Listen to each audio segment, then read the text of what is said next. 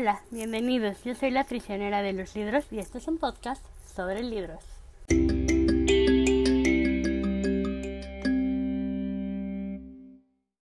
Hola, bienvenidos a nuestro primer capítulo especial y obviamente tenía que ser sobre Harry Potter. Pues sí, hoy es 31 de julio, hoy celebramos el magnífico y maravilloso cumpleaños de Harry Potter y de JK Rowling y este es nuestro primer especial, casi todos los especiales van a ser sobre Harry Potter y va a haber varios. Em, al final les cuento por qué. Pero antes de empezar quiero hacerles un pequeño un pequeño paréntesis. Todos los datos y cifras que voy a dar, la mayoría son sobre los libros en inglés y las películas en inglés. Hay ligeras diferencias, ¿vale?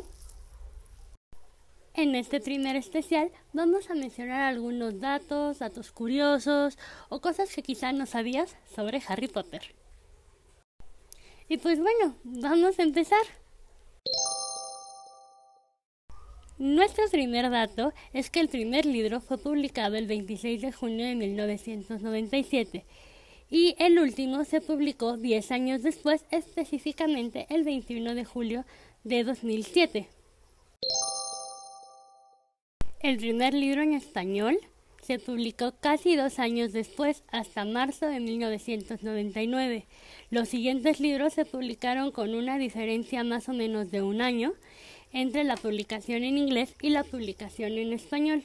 Los primeros tres libros en español salieron casi uno después del otro con muy poquitos meses de diferencia, pero ya los demás se iban publicando conforme la autora iba obviamente publicándolos en inglés. El legado maldito que sería supuestamente el octavo libro realmente es el guion de una obra de teatro que se presenta en estos momentos bueno, no en estos, pero se estaba presentando antes de la pandemia en varias partes del mundo como Londres y Nueva York. Y sí, la verdad es que muchos Potterheads y fans no consideramos este como un octavo libro. A la mayoría ni siquiera nos gusta. La idea general del libro le surgió a JK en 1990 en un viaje en tren de Manchester a Londres y por eso el tren es tan importante dentro de la historia de los libros. En varios países cambiaron el nombre del primer libro porque tenían dudas de que el libro fuera como a funcionar y lo quisieron adaptar como por ejemplo en Estados Unidos en lugar de llamarse la piedra filosofal lo cambiaron por la piedra del hechicero y en francés cambió totalmente y le pusieron Harry Potter en la escuela de brujos. Otro libro que sé que sufrió algunas modificaciones fue el sexto libro, que en español se llama Harry Potter y el misterio del príncipe y no Harry Potter y el príncipe mestizo, como es la versión original. J.K. Rowling escribió los siete libros en 17 años, empezó en 1990 y terminó en 2007.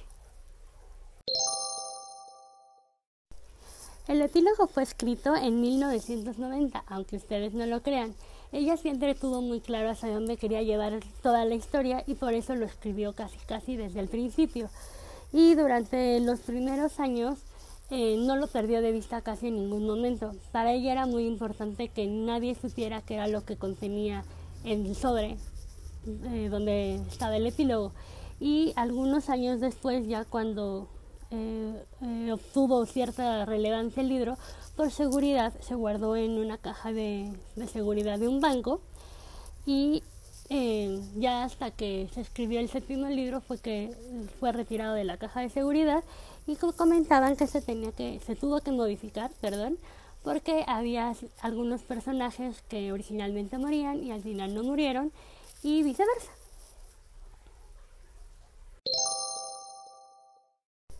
En una encuesta llevada a cabo en 2006, arrojó que el 51% de los lectores de la serie de la parte como infantil y juvenil, o sea, más o menos entre los 5 y los 17 años, dijo que no había leído por placer antes de Harry Potter, pero después sí lo había hecho. Y si les soy muy sincera, yo entro total y absolutamente en ese 51%. Y si seguimos en este mismo tópico, Harry Potter es un libro que ayuda a sus lectores, sobre todo a los niños y adolescentes, a desarrollar sus habilidades lectoras, dado que cada libro es más largo que el anterior y tiene una mayor complejidad. La serie completa de libros ha sido traducida a más de 78 idiomas. Eso es muchísimo. En 1999 se vendieron los derechos cinematográficos a Warner Brothers de los primeros cuatro libros y el 16 de noviembre de 2001 se estrenó la primera película. La última fue estrenada el 7 de julio de 2011. 10 años de diferencia. La serie original está conformada por 7 libros, 199 capítulos, 4.095 páginas aproximadamente y 1.084.220 palabras. La batalla final se lleva a cabo en 1998 y es justo el año cuando Harry Potter saltó a la fama. De ahí se dice que sale un poco la frase de me abro al cierre. Halloween es una fecha muy muy importante en toda la saga. Es la fecha en la que mueren los papás de Harry, cuando vencen al troll y se hacen amigos, cuando Sirius Black entra al castillo para intentar matar a Colagusano y son elegidos los cuatro campeones del torneo de los tres magos, entre otras muchas cosas. Es que la verdad me causó mucha curiosidad y no lo sabía antes de investigar para este capítulo. La palabra muggle entró en 2003 en el diccionario de Oxford con la definición de adjetivo para indicar a aquel que le hace falta alguna habilidad. Será mágica. Y por último, pero no menos importante, quería comentarles que muchos de los nombres fueron cambiados dependiendo del idioma en el que fueron traducidos para conservar ciertas intenciones o para eh, regionalizarlos. Por ejemplo, en inglés el espejo en el que vemos reflejados nuestros deseos se llama Erised y en español lo cambiaron a Oesed. Este objetivo es para que tú al cambiarlo en el idioma en el que sea, tú leas deseo. Otra cosa que también tuvieron que cambiar fue el nombre de Lord Voldemort o de Tom Riddle, nosotros lo conocemos, pero en cada idioma lo cambiaron porque necesitaban que en el segundo libro el nombre generara la frase yo soy Lord Voldemort, correspondiente obviamente a cada idioma.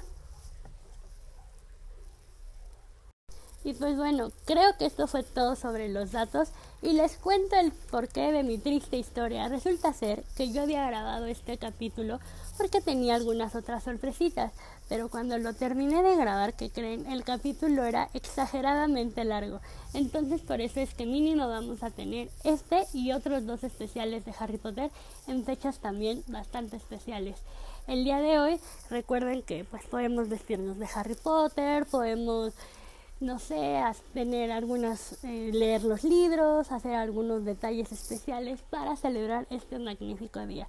Espero de verdad que estén súper bien, que se la hayan pasado muy bien y que hayan conocido algún que otro dato que no sabían sobre Harry Potter. Y de verdad, esperen los otros dos episodios que van a estar muy buenos.